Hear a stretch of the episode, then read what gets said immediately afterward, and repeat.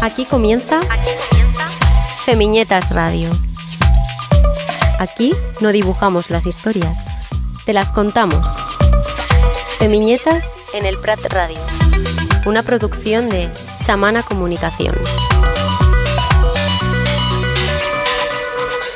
Aquí comienza Femiñetas Radio.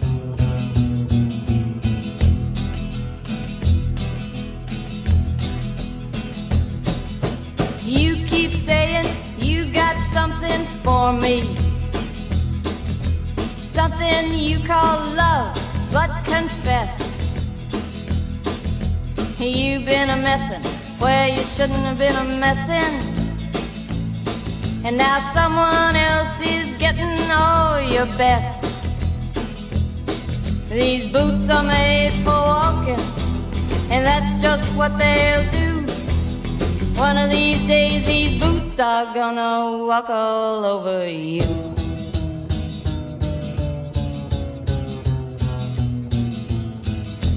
Yeah. You keep lying when you ought to be truthing. And you keep losing when you ought to not bet. You keep saying when you ought to be a changing. Now what's right is right, but you ain't been right yet. These boots are made for walking, and that's just what they'll do. One of these days, these boots are gonna walk all over you.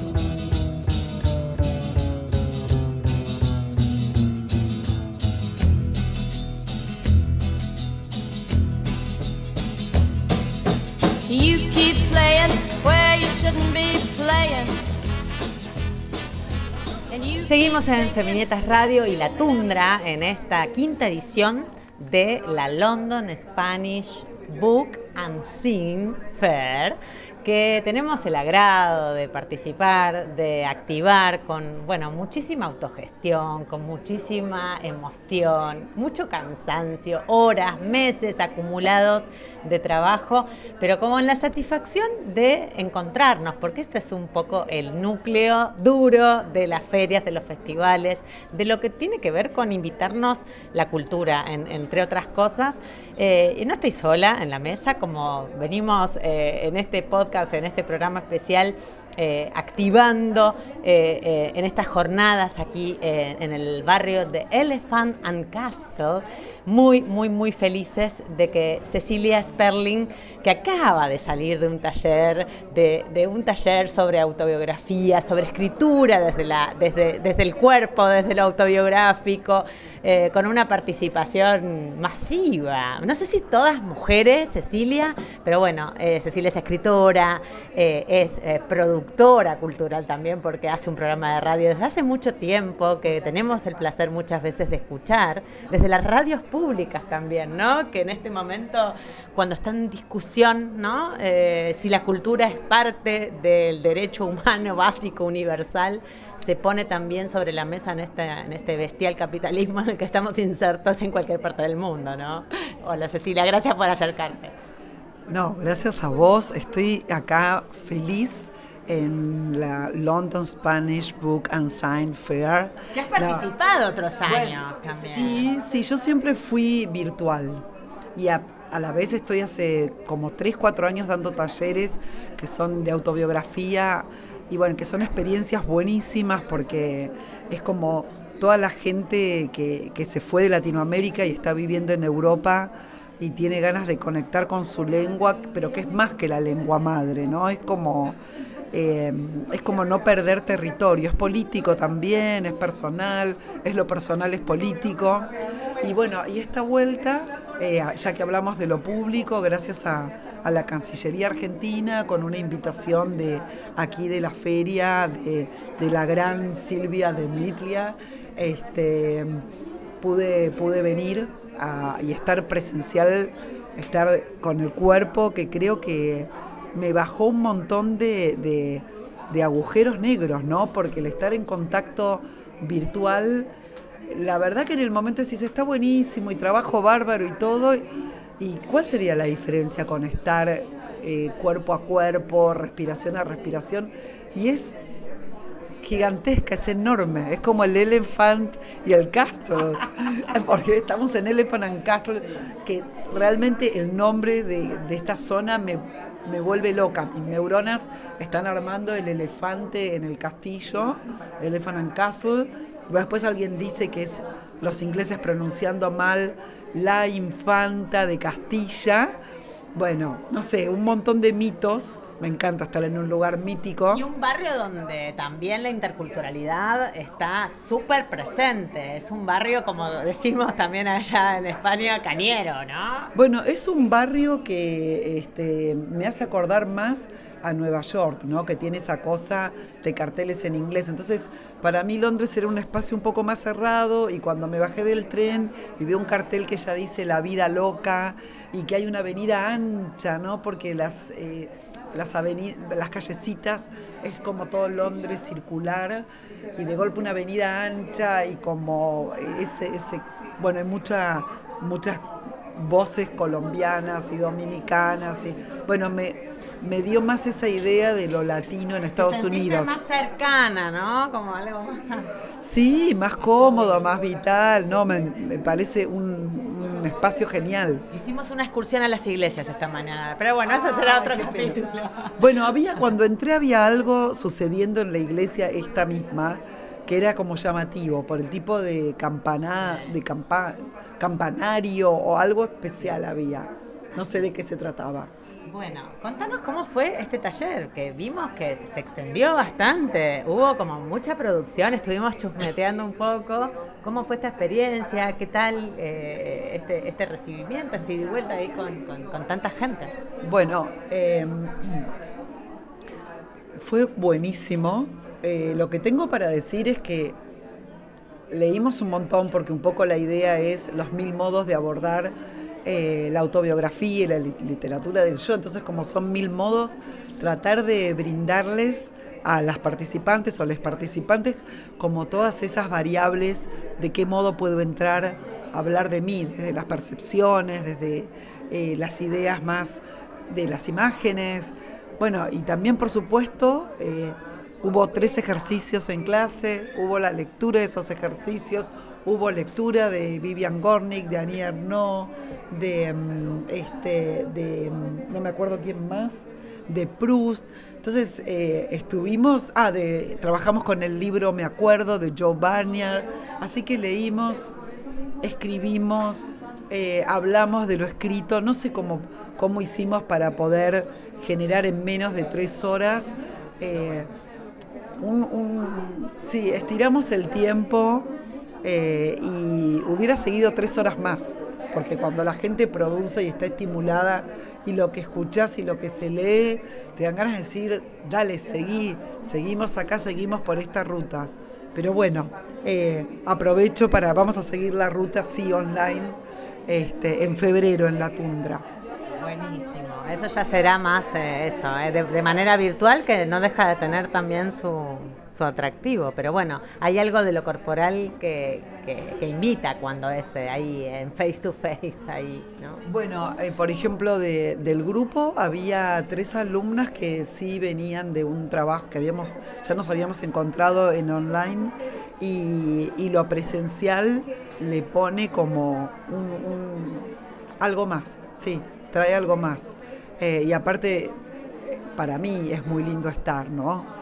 Este, así que también con, Silvia andamos pensando, tendríamos que hacer una residencia, ah. tendríamos que hacer una especie de una semana en, la montaña, algo en la natura. En, algún barco en el canal, ¿no? Eh, no sé, en alguna residencia o cerca del mar y decir, bueno, ahora va, va, va, va, el barco, la nave va y no, y no se corta.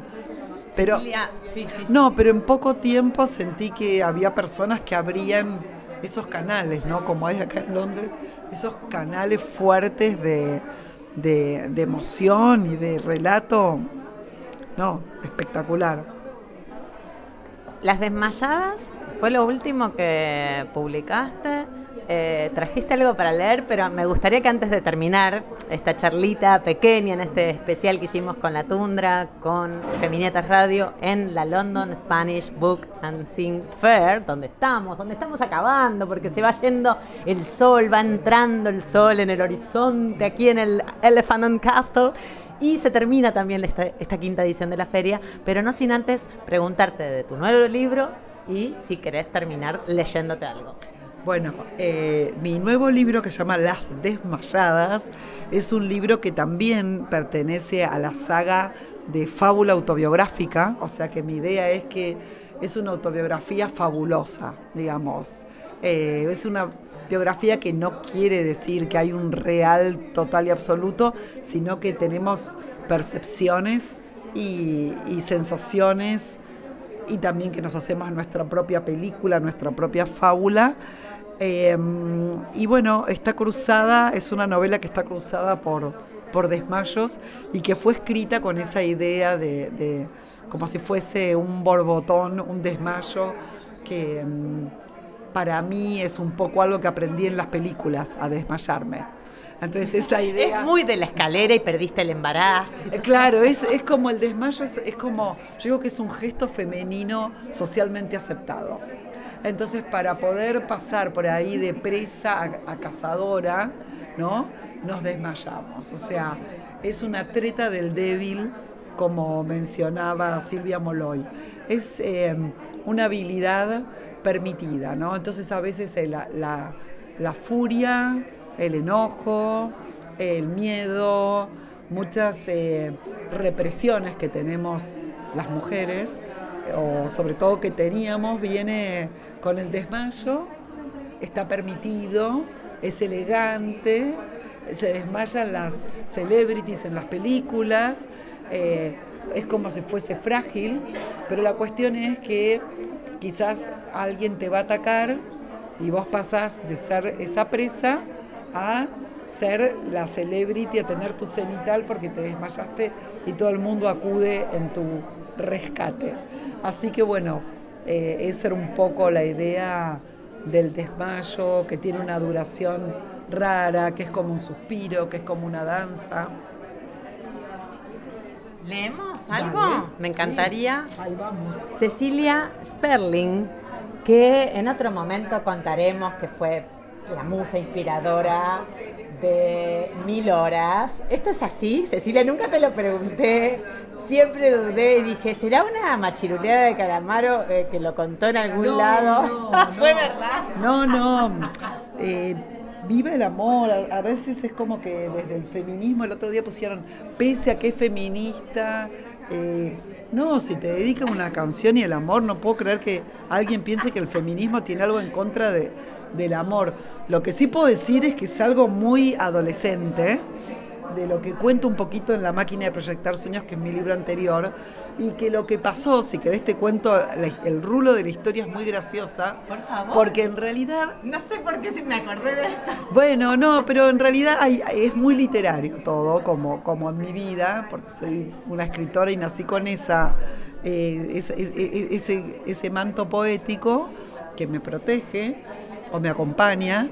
Y mm, bueno, resulta que hace poco eh, mi, pareja da clases de cine, Andrés Ditela, y tiene un alumno que está haciendo una nota, eh, está haciendo un, documental sobre un escritor argentino llamado Charlie Failing, que falleció muy joven.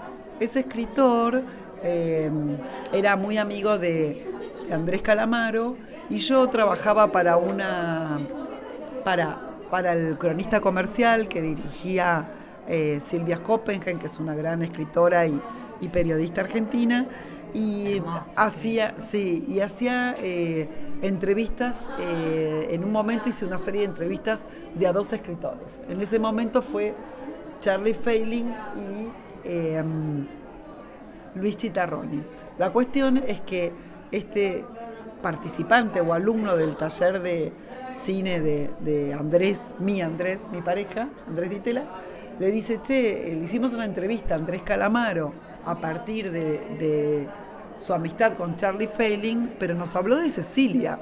Entonces, ¿qué pasa? Esa nota que yo le hice a Charlie Failing junto con Luis Chitarroni, dos grandes escritores y importantes para la cultura argentina, salió en un libro sobre Charlie Failing.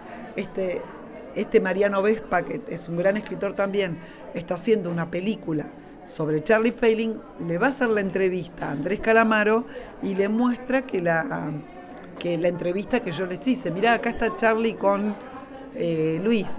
dice, no, pero Cecilia Sperling, sí, yo estaba enamorado de ella. Yo le dediqué este, mil horas y habla de mis hermanas, claro, sí, su hermana mayor que sale con Willy Campings y su hermana menor que me la encontré acá y allá y vive en la calle Kramer. O sea, prácticamente ponía, faltaba que ponga mi, sí, sí, exacto, mi, mi, mi ADN, mi grupo sanguíneo. Entonces fue muy bueno porque, digamos, siendo Andrés un, un, poeta, bardo, eh, cantante, eh, súper romántico, si bien en algún momento él me había dicho que me había dedicado a esa canción, para mí siempre era a cuántas le dirás lo mismo.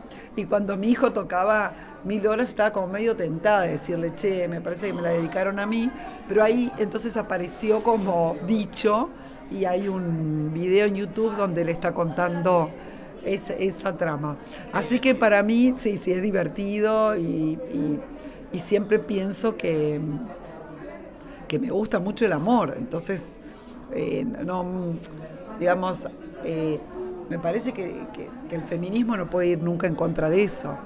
A ver, si tu vida es solamente que alguien te pinte o que alguien te retrate y no esperas más que eso o hay un maltrato, bueno, ahí no va la musa. Pero yo soy una escritora, me divertí siendo amiga de Andrés, me divertí. algún día te lo vas a volver a encontrar a, y a, movilizarlo un poco porque anda medio machirulenti. Pero bueno. Anda machirulenti, ¿no? Bueno, yo creo que es una generación. Es una generación eh, que es eh, genuinamente así. Entonces tenés eh, los que están pudiendo cambiar y los que y los que dicen yo soy así. Pero como dice también un poco Rita Segato, ¿no? Yo creo que no hay que ir a la cancelación ni, al, ni a la censura, porque no hay nada mejor que saber lo que está en la cabeza del otro. Si vos sabés lo que está en la cabeza del otro, vos podés decir, che, esto es machirulo, esto no me interesa, no estoy de acuerdo, podés este, oponer otras ideas, pero... Mm, pero, pero si la otra persona es una simuladora, es una persona cínica, no es genuina y no la cancelás porque no dice nada incorrecto, pero después no sabemos qué pasa ni puertas adentro, ni cuáles son sus movimientos políticos, ni qué propuestas hace directamente, va el juez a decirle saca el aborto legal, ¿entendés? Entonces, em, no estamos en un momento donde donde el hablar, aunque haya opiniones controversiales, esté mal. Estamos en un momento donde hacer cosas políticamente perjudiciales está mal. Bueno, Cecilia Sperling se despide en este pequeño encuentro que tenemos en el especial, leyendo Las Desmayadas, un extracto de. ¿Elegimos páginas, Ceci, ya? Bueno, ahora voy a elegir una. Ahí medio aleatorio. Sí, medio diferente a lo que leí el otro día para cambiar un poco. Eh, pa, pa, pa, cha, cha, cha. ¿Dónde está lo que tenía ganas de leer? Eh,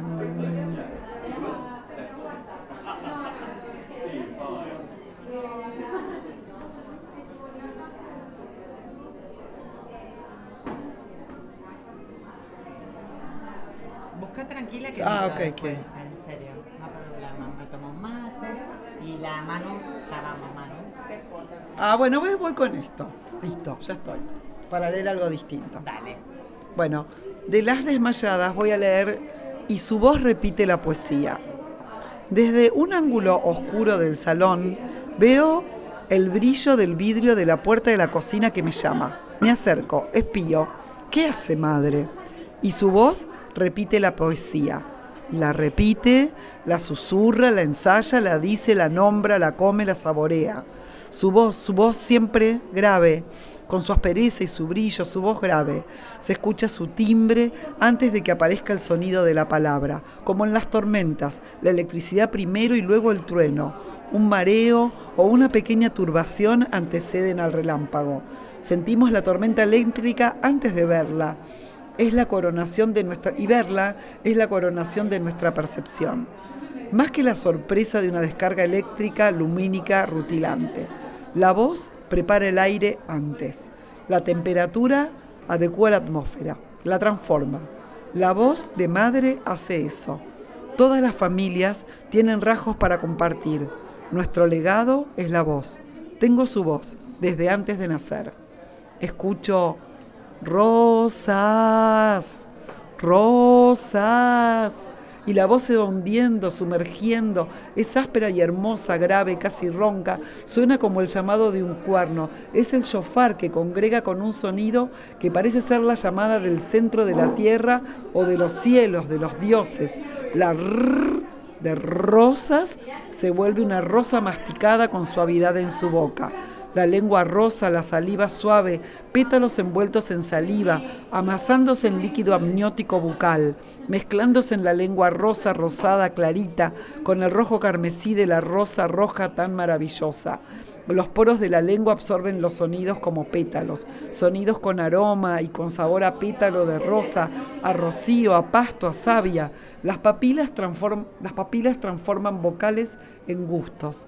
Madre está en el medio de una bacanal, en la cabecera de una mesa tan larga que no llega a ver dónde acaba porque parece la mesa infinita. Los gránulos de la lengua están transformando las vocales en objetos comestibles, si las flores lo son, que no para todos.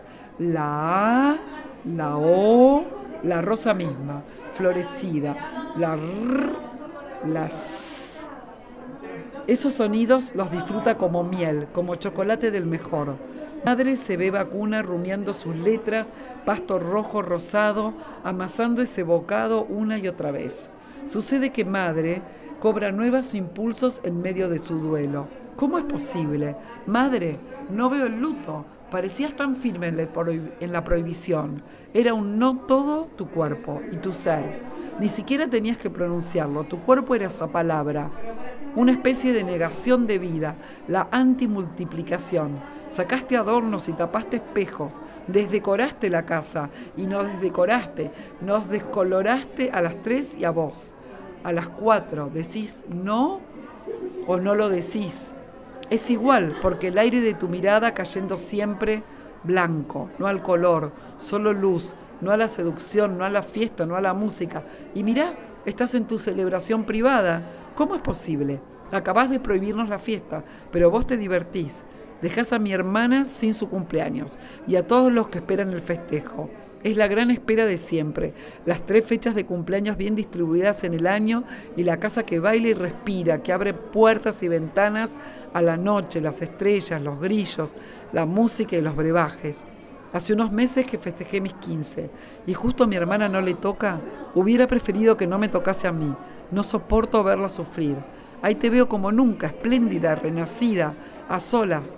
Te espío y descubro una cara desconocida, como si tu piel fuese solo una máscara de otro yo que vive oculto y humedecido en leche de rosas y almendras, de las que usaba Cleopatra en sus baños, aunque no tan desconocida. Esa cara te la vi alguna vez. A veces madre estalla, no es que sale de sí, es que algo de sí se sale emerge como un volcán, como mundo sumergido en la mamá discreta, dulce, tímida, insegura, la exaltación en el decir, los resultados sobrepasados y excesivos en comidas con amigos me impactaban, cierto. Primero las acaricia, acaricia la palabra rosa como si fueran pétalos. Luego las cocina letra por letra en la interioridad de las cavidades de su boca hasta volverlas sustancias y saca una rosa real desde su lengua como la maga maravilla. Cecilia Sperling, Las Desmayadas. Muchísimas gracias por tenerte aquí y nos seguimos en este especial desde la London Spanish.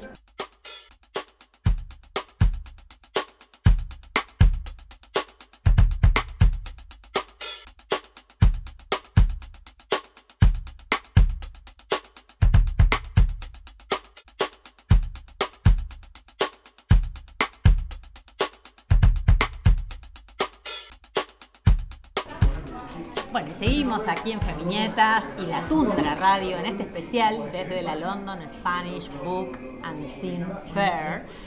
En esta quinta edición eh, y con muchas invitadas, eh, queridas, adoradas invitadas, porque bueno, han cruzado el charco y no se vinieron con una maleta eh, con ropitas y algunos, eh, algunos bagajes. Vinieron con eh, libros, con publicaciones, con prints, con fanzines. ¿Con qué viniste, Lila Sigrid? Con leer libros encontrados en Rosario, que es esta propuesta autogestionada también, porque bueno, todas nos autogestionamos, pero siempre en red, tratando de, de- trenzarnos con otras, con otros y hacer algo con esto que llamamos cultura, con lo que, con lo que aprendimos, con lo que seguimos aprendiendo, con lo que transitamos. Exacto, es como el resultado, gracias Flor por esta presentación, es el resultado de lo aprendido, del recorrido, de, no sé, ya veintitantos años operando en el ámbito de la cultura y en esta feria tan linda que tiene como una escala alucinante y muy genuina, en la que hay cerca ya de 40 expositores y va a haber una profusa agenda de actividades y proyectos circulando. Eh, traje una valija con publicaciones favoritas y preferidas que llegan a mi escritorio y a mi biblioteca por deseos o por recomendaciones y también por tener un ojo agudo puesto en, en las emergencias culturales y en el ámbito editorial. Y bueno, y armamos un proyecto que se llama Leer Libros Encontrados en Rosario y mm, son publicaciones que operan en el ámbito de la poesía, en el lenguaje de las narrativas, en el periodismo también, en alguna referencia urbana en cuanto a crónicas y cómo contar otra ciudad.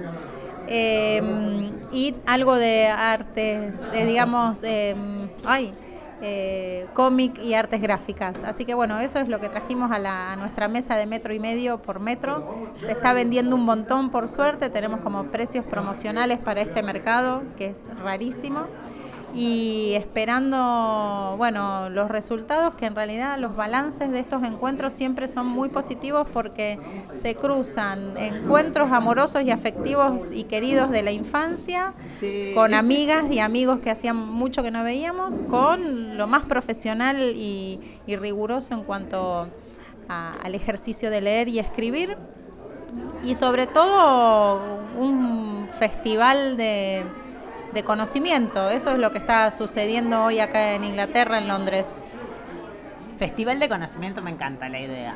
Estoy, estoy chusmeando parte de, la colección que, trajiste, de, los de lo detallosa eh, que es esta colección, desde canciones de Dani Umpi, el, el laburo que editaste de Rosario, una ciudad anfibia, eh, bueno, algunos, algunas preciosuras de la, de la, Flor de la de flor, Garat. de la Flor Garat, hermosas, eh, bueno, de Julita Enríquez hay poesía, eh, de Alejandra Benz y Agustín González que lo acaban de publicar, que bajo hemos caído, eh, Joaquín Alaria Mena, Unidad Básica, El Hechizo Pluripotente, para todos los gustos, es, es hermoso. Eh, bueno, laburos de Laburos- queridísima Lucía Seizas.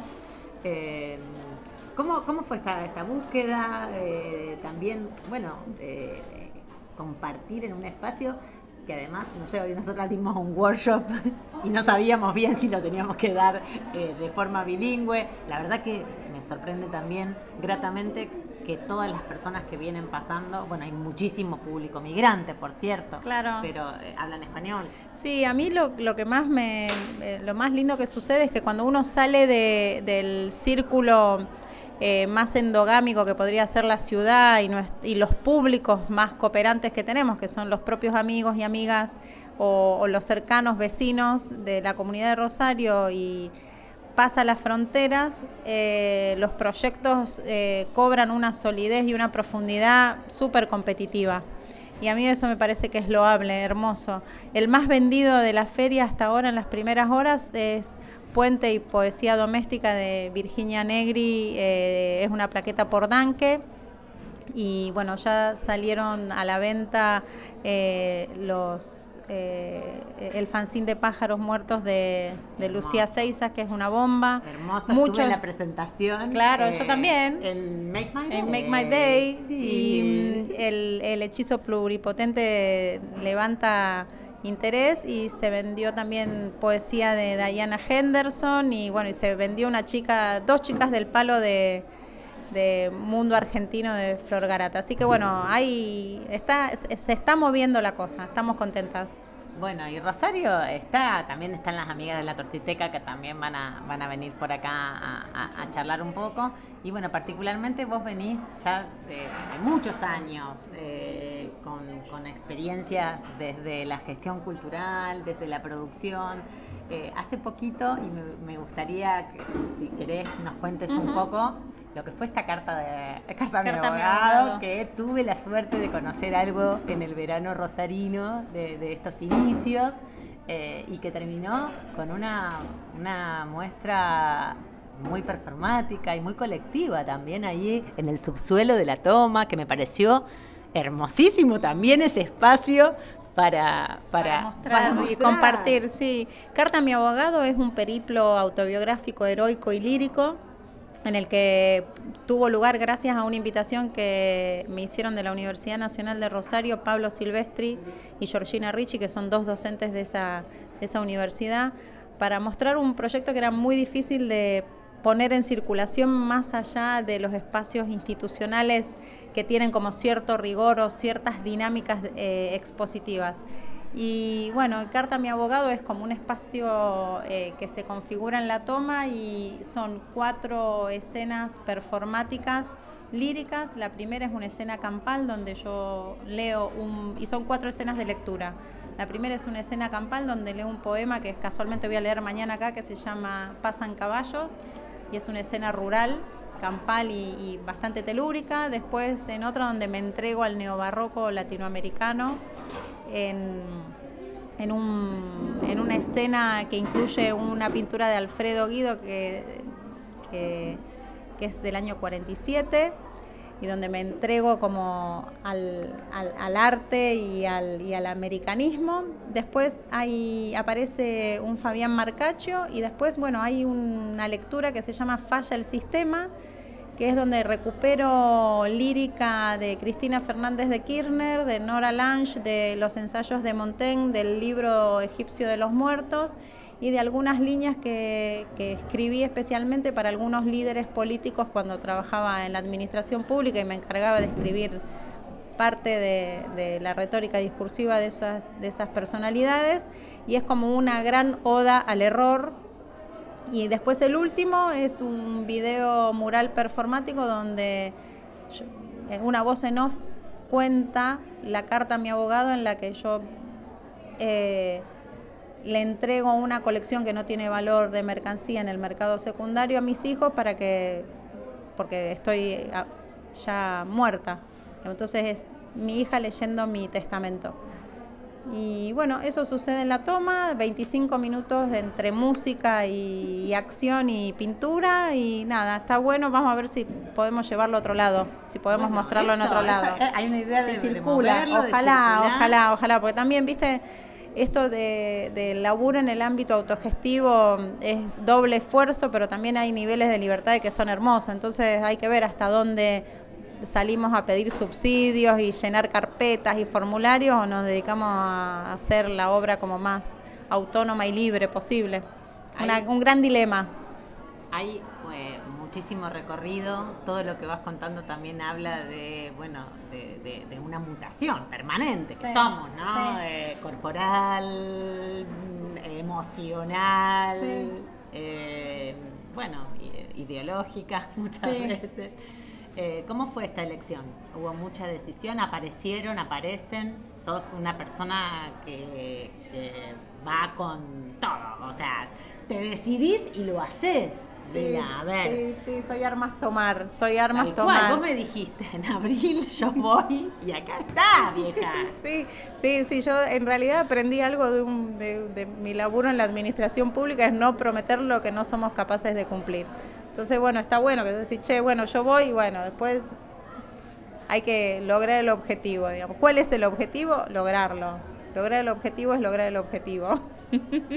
Buenísimo. Bueno, y, también eh, estás con algunos proyectos que no sé si se pueden contar, pero bueno, Rosario está siendo observada. Está siendo observada eh, por, diferentes eh, planos, desde lo político, desde lo social, desde lo cultural. y, y, muchas veces solamente desde la prensa roja o amarilla en muchos casos. Eh, ¿cómo, ¿cómo, vas armando estos mosaicos? Yo sí eh, creo que habiendo, habiendo conversado, sobre todo con colegas y compañeros tuyos de los medios, periodistas y comunicadores que queremos mucho, mm. Tenemos una muy querida amiga en común, Virginia Giacosa, por ejemplo. Eh, sobre todo conversando con Virginia, detectamos que Rosario tiene como una vacancia o que tiene una necesidad de, aumentar las voces de resonancia porque el monopolio mediático realmente está haciendo mucho daño. Y a mí me parece que esto es eh, de lo que algo de lo que me hago cargo yo, no, no, de eh, digamos esto es una idea mía, que calculo que alguien más la tendrá.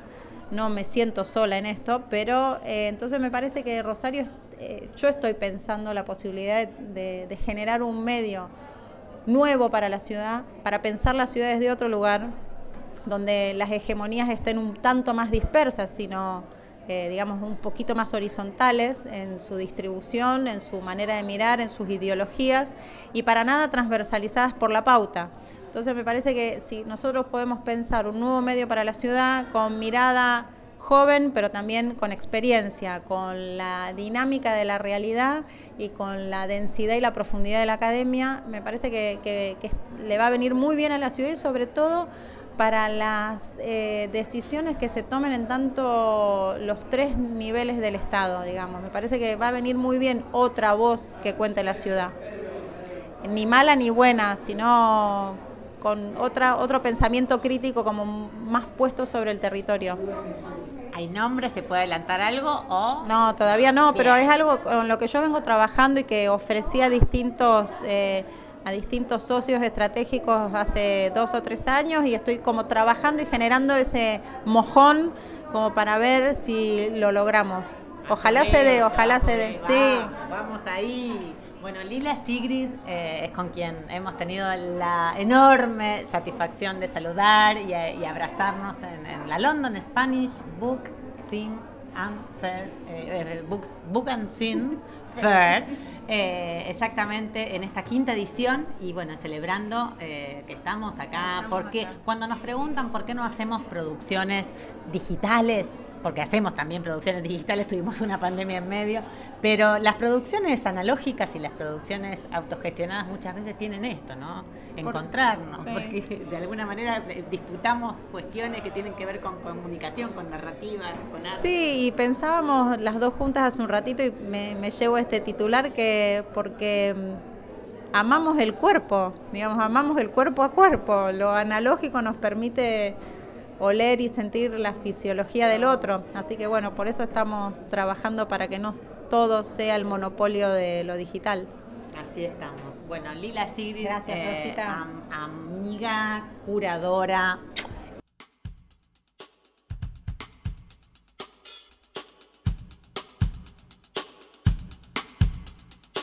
Seguimos en el especial de Feminetas Radio y la Tundra en eh, la London Spanish Book and Scene Fair, que eh, estamos eh, anonadadas de la cantidad de lazos que fuimos construyendo en estos dos días apenas aquí en, este lado del mundo con, bueno, muchísimas amigas latinoamericanas y en este caso amigas rosarinas.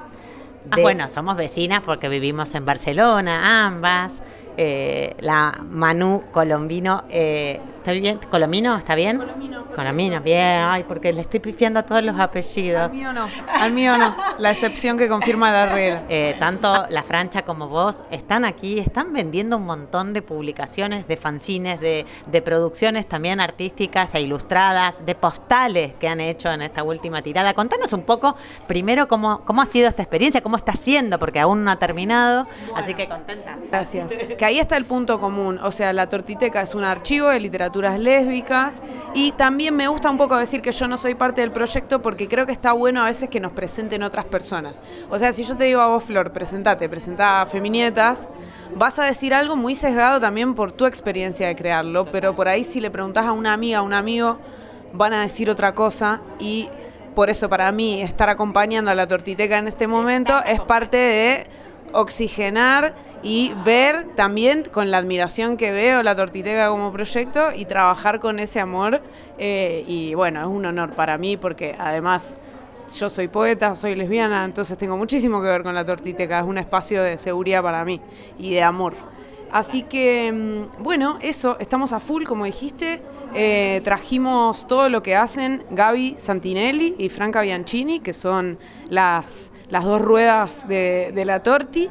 Y hay biografías lésbicas, hay domingos de cachondeo, hay stickers, hay postales, hay señaladores, hay lo que quieras. ¿Cómo ha ido este recibimiento? Eh, las vimos charlando, haciendo lazos, eh, conversando y, y- y- y haciendo, bueno, mu- mucha... Vení, vení, sumate, Francha, vení que estás acá. Que, que la estoy bombardeando con la tortiteca como la eh, enviada y ella, viste, claro, la está representando bien, pero Sí. bueno, también queremos tu mirada, ya que pasa por acá, estamos haciendo radio en vivo. Es así. La jefa, queremos dos, dos o tres eh, mira- unas palabras. Podés sentarte también aquí. Radio en vivo, radio verdad. Como le gusta, Periodismo de verdad. Le gusta escuchar así. ¿En qué estamos? ¿Qué digo? ¿Qué, te, qué te está llevando además de, una- de unos pounds? No, unos pounds, eso bárbaro. El pound, el tema pound, bárbaro. Eh, no, y recién acabamos de hacer un intercambio por el, el poemario de Paula Trama, que yo no llegué a, escu- a- a poder comprarlo porque ya nos habíamos venido acá con Lila. Entonces es como todo un, un teje cooperativo que es precioso, que es conocer un montón de proyectos. eh, y nada, ver que con los proyectos y con el amor y con gente del amor como, como Flor y como la Manu, como el Aguante, eh, se puede ir hacia adelante con los proyectos que una ama. Y algún lugar la llevan, uno no tiene idea dónde. Si vos me decías que yo estaba acá en una church, en una cripta, eh, con, con unos fanzines de lesbiana. No, ni idea. Conociendo a muchos colegas, muchas escritoras. Un de gente, gente muy talentosa, muy, muy talentosa, como todas mis vecinas ahí de feria. Eh, no, ni idea, no tenía idea que iba a ser esto, pero hay que seguir por el camino del deseo, a algún lugar se llega. Me gusta esa, me gusta, me gusta mucho. ¿Cuántos años llevan con la tortilla? Eh, y dos años y medio con Gaby, eh, ahí sí, dos años y medio. Falta un montón, porque una mira todos los... Hay que, sí, eso hay que insistir, la perseverancia del trabajo. ¿Y por, qué se-. ¿Y por qué seguimos en estos proyectos? También se la hago a Manu. ¿Por qué seguimos tratando de esto? A ver, ir por nuestros sueños, tía. Y porque nos Porque dan es momentos difícil, como la, pre- la preca, somos re preca. No, recontra, eh, porque nos dan momentos como esto, porque hay los momen- o momentitos como recién, que vino una chica así y, y vio una postal de Audre que estaba ahí y se puso re feliz de que estuviera ahí. Y a mí ese momento ya me da todo el significado que necesito. A veces que pienso qué significado tiene todo y es como esas cosas que la- a la gente le hace, del- de- que se pueden ver en algún lado y que les hace, les hace bien y les repara algo. Y por eso no lo hacemos en digital, porque no hacemos solo poesía en digital, Manu. Y para mí, yo voy a decir algo que puede sonar medio místico, pero lo digo como una respuesta también a un momento donde parece que el valor de todo es si es rentable nada más, ¿me entendés? Si es rentable incluso del placer, como que parece que una frutilla está buena si te la comiste. Si la frutilla está ahí y no te la comiste vos, no vale de nada. Y para mí lo hacemos e insistimos porque hay algo que nos llama, que no entendemos qué es, pero que nos dice que nuestro camino es por ahí. Y la abeja se tira la florcita y la vaca está pastando y no, qué sé yo, y es así. Y punto. Bueno, o sea que deja mucho, de, hay, hay, hay, hay- y hay mucho para recorrer aún, a pesar de las, contrarie- las contrariedades, las contradicciones. ¿y qué haríamos sin los afectos y sin la terapia? Olvídate, porque yo no sé si, si todo esto es ir a contramano del mundo, pero es un mundo que va a contramano de la creatividad, del arte, del encuentro, de lo artesanal, de, de todo eso, va en contra. Entonces, bueno, por momentos es ternura y por momentos es dureza y resistir, pero tampoco se puede vivir resistiendo, ¿no? Entonces esto es como, como el, el oasis que uno dice, ah, sí, sí, es por acá, vale la pena. También decís lo mismo que la mano. Ay, Ay, sí. llorar, Me hacen llorar. ¿Vos querés llorar? Llorar. Sí, también, también hemos visto sillazos partidos en la cabeza, hemos visto, hemos visto dureza, hemos ¿Cómo es visto todo. eso? ¿Qué ha pasado? ¿Podés contar lo que pasó en, en la, en la fonda, en la taberna de la esquina? Por favor. No, porque acá eh, Flores, es nuestra, como nuestra coordinadora de Bariloche, ¿no? Entonces agarramos, calle adentro, nos vamos, y dice, vamos acá que hay uno que fuimos, bueno, no Era estábamos, barato. no que era barato, siempre la consigna es barato. Entonces llegamos a un bar, bueno, ya cuando con Manu llegamos un poquito después y ya nos dijeron que eh, los parroquianos... Claro, me, me dijeron acompañarla. Bueno, a mí un sujeto viene y me, me- me empieza como a tocar el brazo, me doy vuelta, como uno ya sabe, le digo, vos no me tocas, no tocas a nadie, andate. Sigue molestando gente insistentemente hasta que molesta a uno que no había que molestar, evidentemente, y que veía, sí, un, un señor calvo de más o menos dos metros, eh, barba candado importantísimo, y le dice, perdoname, perdoname, y él le dice, no me importa que me pidas perdón, o sea, necesito que te calmes. Eh, y no sé qué, qué sé yo. No se. Te estoy avisando por última vez, no se calmó, acto seguido yo veo venir a alguien de dos metros con una silla, la cual gruesa, ¿eh? Madera, madera importante, eh, se la desfondó en la cabeza, ¿Cuál película? ¿Cuál película? eh, del bajo Total, cual película, o sea, dije, acá está el punk británico, chicos. Eh, bueno, salimos, y esta es la parte más graciosa que voy a contar, que es cuando salimos, yo, bueno, digo, va, decimos nos vamos, eh, la cerveza vino con nosotras, pero eh, veo que faltaba, nos faltaba una, y entro, y Manu estaba pidiendo una cerveza, porque ella quería tomar su cerveza, y no podía creer. Y le digo, Manu, nos estamos yendo. Y bueno, ahí reagrupamos y nos tomamos la guerra por ahí en una esquina al lado de un árbol. eh, y Londres nos está dando mucha. Londres de verdad. Periodismo de verdad, radio de verdad, Londres de verdad. Gracias, gracias Francha, eh, hermoso testimonio, la tortiteca. Y nos vamos a despedir este segmento con una lectura. ¿Qué elegiste para, para leernos, Manu? Elegí un poema que está publicado en el libro Chiquero, Escrituras Feministas y de Disidencias Sexuales, que bueno, es, un, es una antología producto del, del taller del mismo nombre, Chiquero, que se hizo en el Centro Cultural Parque España y fue una bomba, como todo chiquero. Y bueno, ahí va el poema. En un sótano, rodeadas de chabones que buscan multiplicar su fuerza haciéndolo de siempre, cargando y descargando fierros, creyendo que el peso es una cosa. Vos y yo, amigas de nosotras, dos toras rompiendo el alambrado, es que si vamos juntas, todo es nuestro. Te cuento lo que ya sabes, que el mundo es una mierda por algo viejo y duele de nuevo. Con los barbijos puestos nos miramos, también con las bocas. Pude ver tus labios torcerse en mi dolor. Radio, húmero, cruzándose en mi espalda, formando una cruz que es toda coraje.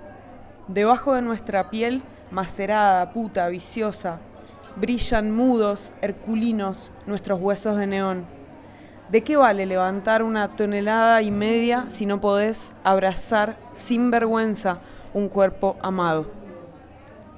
Manu Colombino, eh, gracias, muchísimas gracias. Chiquero, eh, lo la- pueden conseguir en Rosario, Rosario, Argentina, Centro Cultural Parque España. Sí, señor.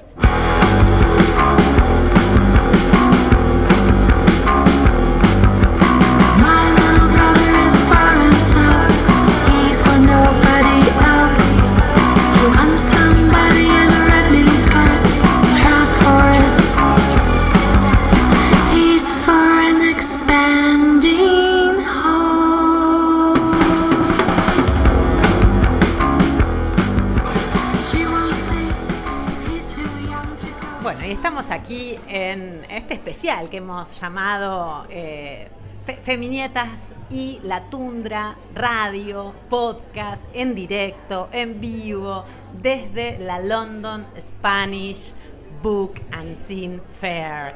Tengo una pronunciación en inglés muy mala, pero...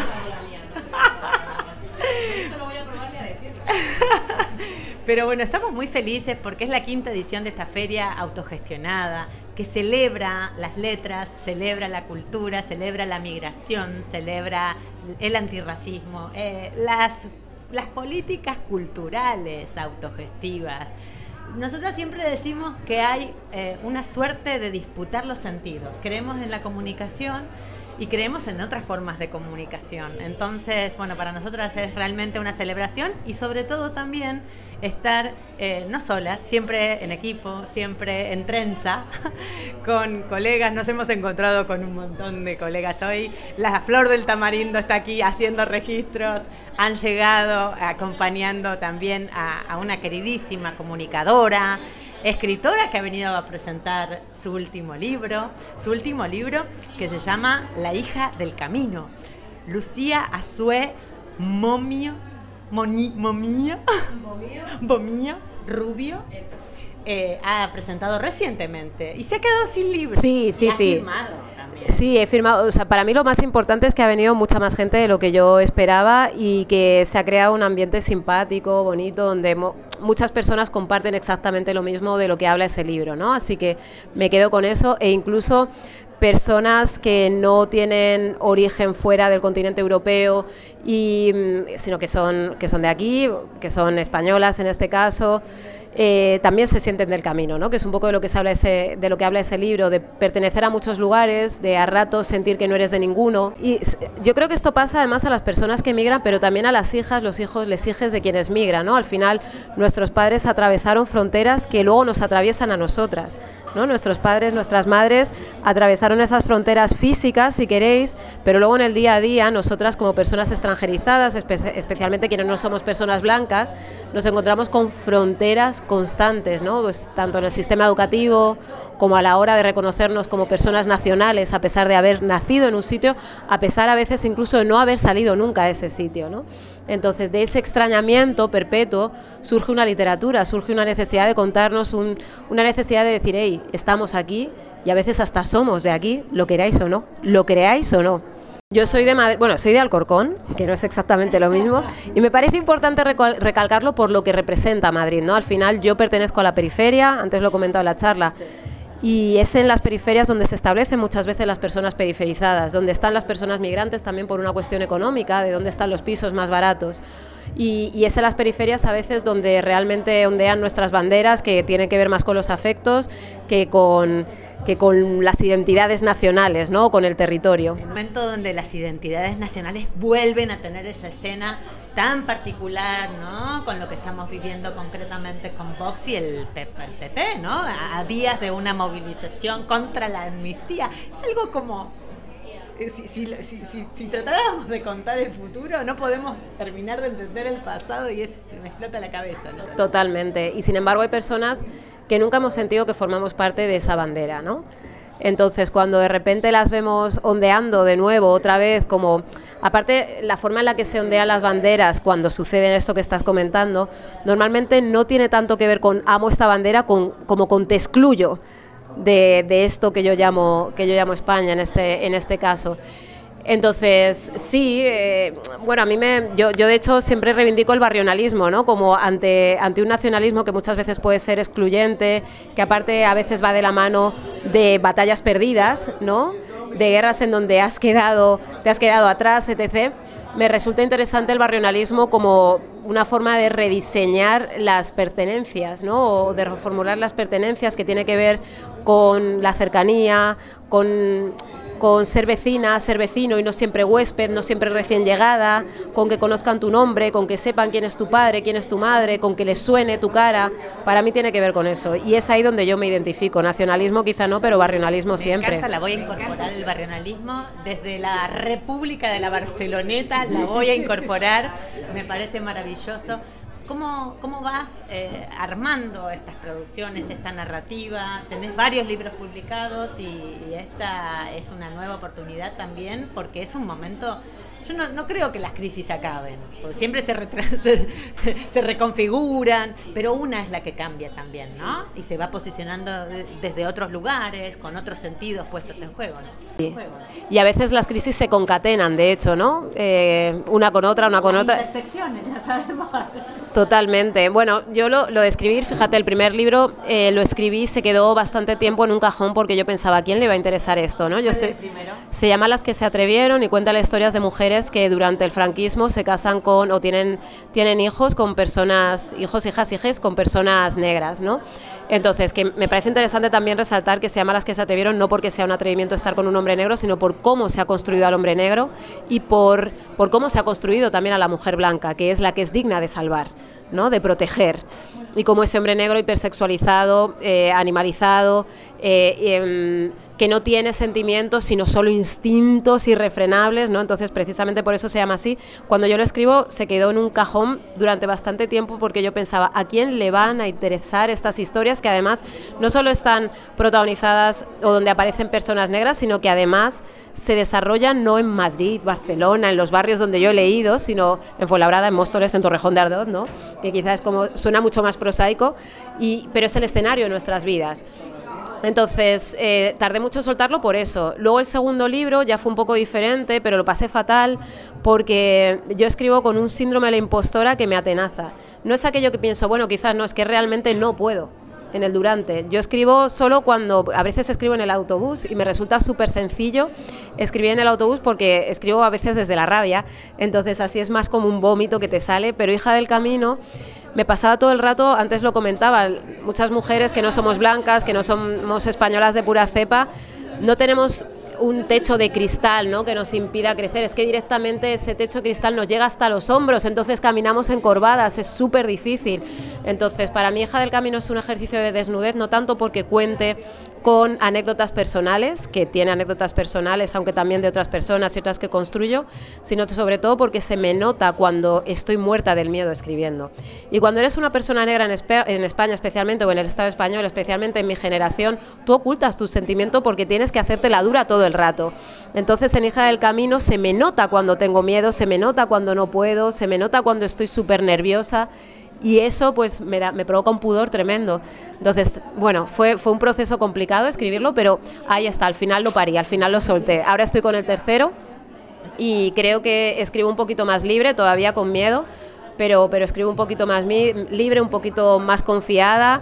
Me faltan dos capítulos para terminar. Yo escribo los libros que empiezan siendo el libro y luego a, lo- a las dos semanas pasan a ser la mierda del libro. La mierda del libro porque ya es como ya se convierte en algo tedioso, difícil, etcétera. Pero bueno, de momento está siendo más el libro que la mierda del libro. Bueno, en realidad es que Hija del Camino salió en 2019. Ah, vale. Vale, como esto. Entonces, eh, entonces, en realidad lo que me sorprende es que todavía tenga tanta vigencia, aunque entiendo que las historias de quienes no son ni de aquí ni de allá, o no se sienten o no les hacen sentir ni de aquí ni de allá, es como un poco historia del mundo. Y es el, el- el que viene, el próximo, que se va a llamar Tierra de la Luz. Este saldrá en 2024. Y bueno, y espero continuar camino también, ¿no? Con ese. Eh, este está, ya está. eh, Casi, casi, casi, pero todavía no. y sabemos más o menos por dónde. Bueno, en este hablo de... eh, es- cuenta la historia de personas que trabajan bajo los plásticos, ¿no? En esa huerta de Europa tan feraz y tan feroz eh, para quienes la trabajan, ¿no? Bueno, nada más y nada menos. Por desgracia. Te agradecemos un montón el paso por acá, por Feminietas Radio, con la Tundra en la London Spanish Book and Scene Fair, eh, que bueno, que celebramos estos espacios para encontrarnos y para seguir eh, pensando otras narrativas. Exacto, regenerativas. Me acuerdo que es una palabra que dijeron un día en un congreso y me gusta mucho porque decir otras narrativas ya está como reconociendo esa subalteridad en donde nos, no- a donde nos abocan, ¿no? Entonces, regenerativas mola. Regenerativas, con Lucía. Un placerazo estar aquí. Un abrazo gigante. Gracias, Lucía. Un abrazo. Ningún nombre propio debería ser más importante que las historias que tenemos que contar. Bell Hooks. Entrevistas en Feminietas Radio. A pesar de muchas vicisitudes, la, quinta edición de esta feria maravillosa eh, se sigue haciendo. Celebramos también eh, el trabajo incansable, eh, con, muchísimo cuerpo puesto en cada espacio de Silvia de Mentilla que es, bueno, la directora de La Tundra. La Tundra es un proyecto editorial que tiene más de 10 años. ¿Cuántos años tiene Silvia La Tundra? Hola Flor, eh, y desde el 2011. La revista desde el 2011. Nada más y nada menos, más de 12 años con un proyecto hermosísimo. Tenemos acá varios ejemplares dando vuelta. Es una publicación que hoy sale solo en digital y que ha posibilitado también conocer un montón de gente y poder empezar en, el año 2019 a pensar esta feria, que pasó pandemia, pasó confinamientos, se hizo de manera virtual durante dos años y, nos volvió a encontrar el año pasado eh, cuerpo a cuerpo y en esta, la quinta edición, a pesar de saltar muchas vallas, muchos obstáculos y demás, se vuelve a hacer... Eh, nada, ¿cómo estás? Primero decirte, preguntarte cómo estás, preguntarte, bueno, está, está, acabando ya, falta, falta un poquito todavía para que, para que acabe esta quinta edición. ¿Cómo, cómo, cómo, cómo son las, las la, por lo menos las, las devoluciones que has tenido? Muy bien, muy bien, Sol. La verdad es que sí, feliz porque, bueno, la feria fue un éxito, la gente está contentísima. Eh, me dijeron cosas hermosísimas realmente y sobre todo es de destacar el cariño de la gente, el afecto, eh, las opiniones positivas, eh, todo eso la verdad es que no tiene precio. La gente que vino a ayudar, el equipo de, la revista, de la feria, las voluntarias, bueno, todo el mundo, todo el mundo. La verdad es que sí, acá lo que, lo que se destaca es la literatura y el valor humano. Realmente, realmente. Así que muy, muy agradecida. Bueno, pasaron eh, de todos. Poetas, escritores, editores, eh, muchísimas eh, artistas que también han participado de la Jam de Poesía, por ejemplo, también. ¿Qué balance podemos hacer eh, y si podemos pensar eh, en, en, ver qué cosas deberían darse para una sexta edición? Que es lo que siempre uno sale de acá. De hecho, yo pensaba, pude venir porque ahorré esas pounds para venir este año, ¿no? Claro, claro. El balance es súper, súper positivo. Eh, cuando vos venís acá te das cuenta de la energía que tenemos como comunidad, de la fuerza que tenemos como comunidad para llegar, llevar adelante estos proyectos, para sostenerlos en el tiempo. Realmente tenemos una fuerza que es imparable. Así que me siento súper, súper orgullosa realmente de ser parte. Honestamente eso es, me siento orgullosa de tener toda esta gente alrededor, eh, todos remando para el mismo lado eh, y haciendo que salga una feria y un encuentro del cual sale la gente feliz. Siempre hablamos desde la comunicación, desde la posibilidad, nosotras siempre desde Feminetas, de la posibilidad de disputar los sentidos, ¿no? Lo que significa una comunicación democrática, una comunicación eh, y una posibilidad desde la cultura que sea verdaderamente inclusiva. Eh, estamos muy lejos de esa posibilidad cuando cuando a veces es difícil, ¿no? Todo el trabajo, digo, esto sale dos días a pleno, pero vos venís trabajando con, bueno, con muchísima gente y, y también muy sola, esto hay que decirlo, ¿no? Eh, una feria no sale así de la nada, es un montón de trabajo. ¿Qué cosas y qué relaciones deberían darse también? Esto es un llamado también muchas veces a, que cuando nos llenamos la boca hablando de proyectos culturales y demás, que haya un sostenimiento detrás, ¿no? A veces eh, es muy importante e indispensable, diría, para que se puedan realizar este tipo de actividades. Nosotros lo vemos, no sé, mutamos a fanzine también porque no tenemos dinero para imprimir, básicamente, que es un, una, una, cuestión muy, muy, muy clara, y lo sabemos, siendo migrantes, siendo muchas veces freelance o precarizadas en nuestros trabajos. Eh, mira, como todo proyecto cultural, obviamente que necesita apoyo. Es indispensable tener un apoyo eh, del Estado, de la gente, eh, de todo el mundo, porque es un espacio que necesita ser sostenido, porque es un espacio para todos, todas, todes. Eh, eso es lo que nos tenemos que dar cuenta, que no es un espacio para, para una ni dos personas, es un espacio para una comunidad que tiene mucha fuerza, que se quiere ubicar en un lugar eh, que muchas veces le es adverso. Las condiciones eh, de migración, bueno, las pasamos y sabemos que ocurren en todos los países y que siempre corremos primero con la adversidad. Eh, después no tenemos una un- eh, no tenemos exposición, no tenemos exposición como otras personas que sí nacieron, por ejemplo, en este lugar. Eh, entonces remamos contra la corriente muchas veces, pero no quiere decir que nuestros productos, nuestra literatura, nuestras obras, los fanzines, nuestro arte sea menor. Necesitamos ese reconocimiento y también queremos que ese reconocimiento sea un poco en nuestro idioma realmente. Eh, queremos mostrar lo que realmente hacemos. Eh, la feria tiene muchísimas actividades bilingües, eh, tiene, de hecho nos visita la comunidad local que sale feliz, feliz, pero obviamente es una comunidad que tiene un cierto interés con el idioma español. Pero tenemos, eh, tenemos incluso muchas actividades que son en inglés, porque claro, es un evento en el cual queremos atraer también a la comunidad lo- local para que sepan eh, qué es lo que estamos haciendo. Así que nuestras puertas están abiertas para todo el mundo. Hoy vimos incluso eh, muchísimos niños, familias completas que sí, vinieron. sí, sí, sí, vinieron, vienen. Que eh, también es, es un tema. Es Eh, muy no Hay importante. muchos espacios inclusivos también a Es familias, muy importante, es muy importante porque también están, por ejemplo, las segundas y terceras generaciones de personas que nacieron acá y que el idioma español no es su primer, su primer idioma. Pero eh, muchos escriben en spanglish, por ejemplo, o muchas personas eh, escriben en inglés pero hablan el español eh, como segunda lengua. Entonces, eh, todos, todos esos escritores y escritoras son muy bienvenidos también a la feria, porque son las, las nuevas generaciones realmente. Eh, así que bueno, feliz, feliz de, tener a- a todas estas personas formando parte de la feria. Yo soy solo una enviada, pero queremos agradecerte, Silvia, porque esto es, sabemos, sin lugar a dudas, posible por tu esfuerzo, por tu constancia, por tu tesón. Eh, así que esperemos que haya feria para rato, que haya sexta edición. Sí, sí, sí, sexta edición habrá, no se preocupen, no se preocupen, ya salimos de acá y estamos planeando.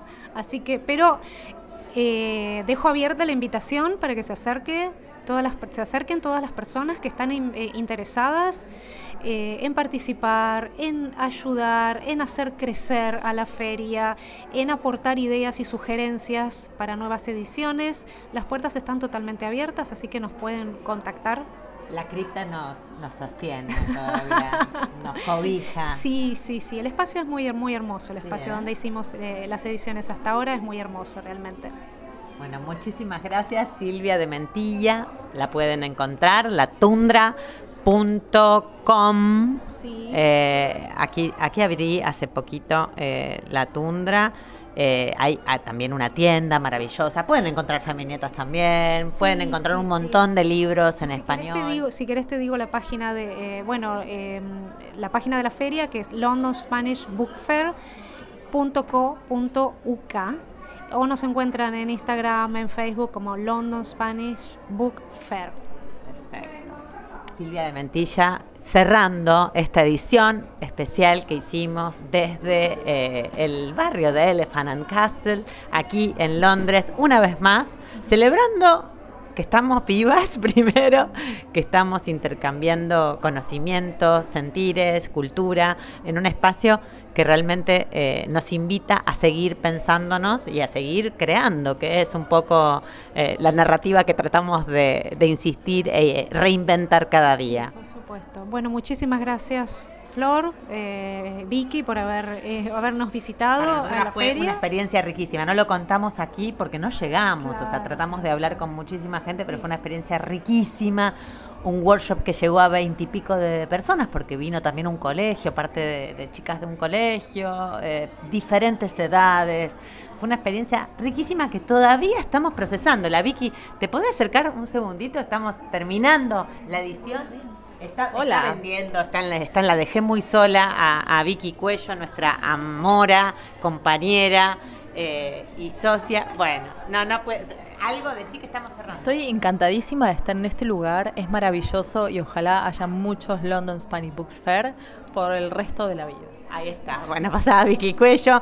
Cerramos entonces y bueno, nada, celebramos eh, otra vez encontrarnos eh, desde todos los rincones del mundo, como eh, hemos hecho en estos días, eh, y, y volver a juntarnos. Un abrazo muy grande. Nos encontramos. Femiñetas Radio. Una producción de Chamana Comunicación. Con Flor Coy y Camila Ferrari Kaplan. Femiñetas Radio.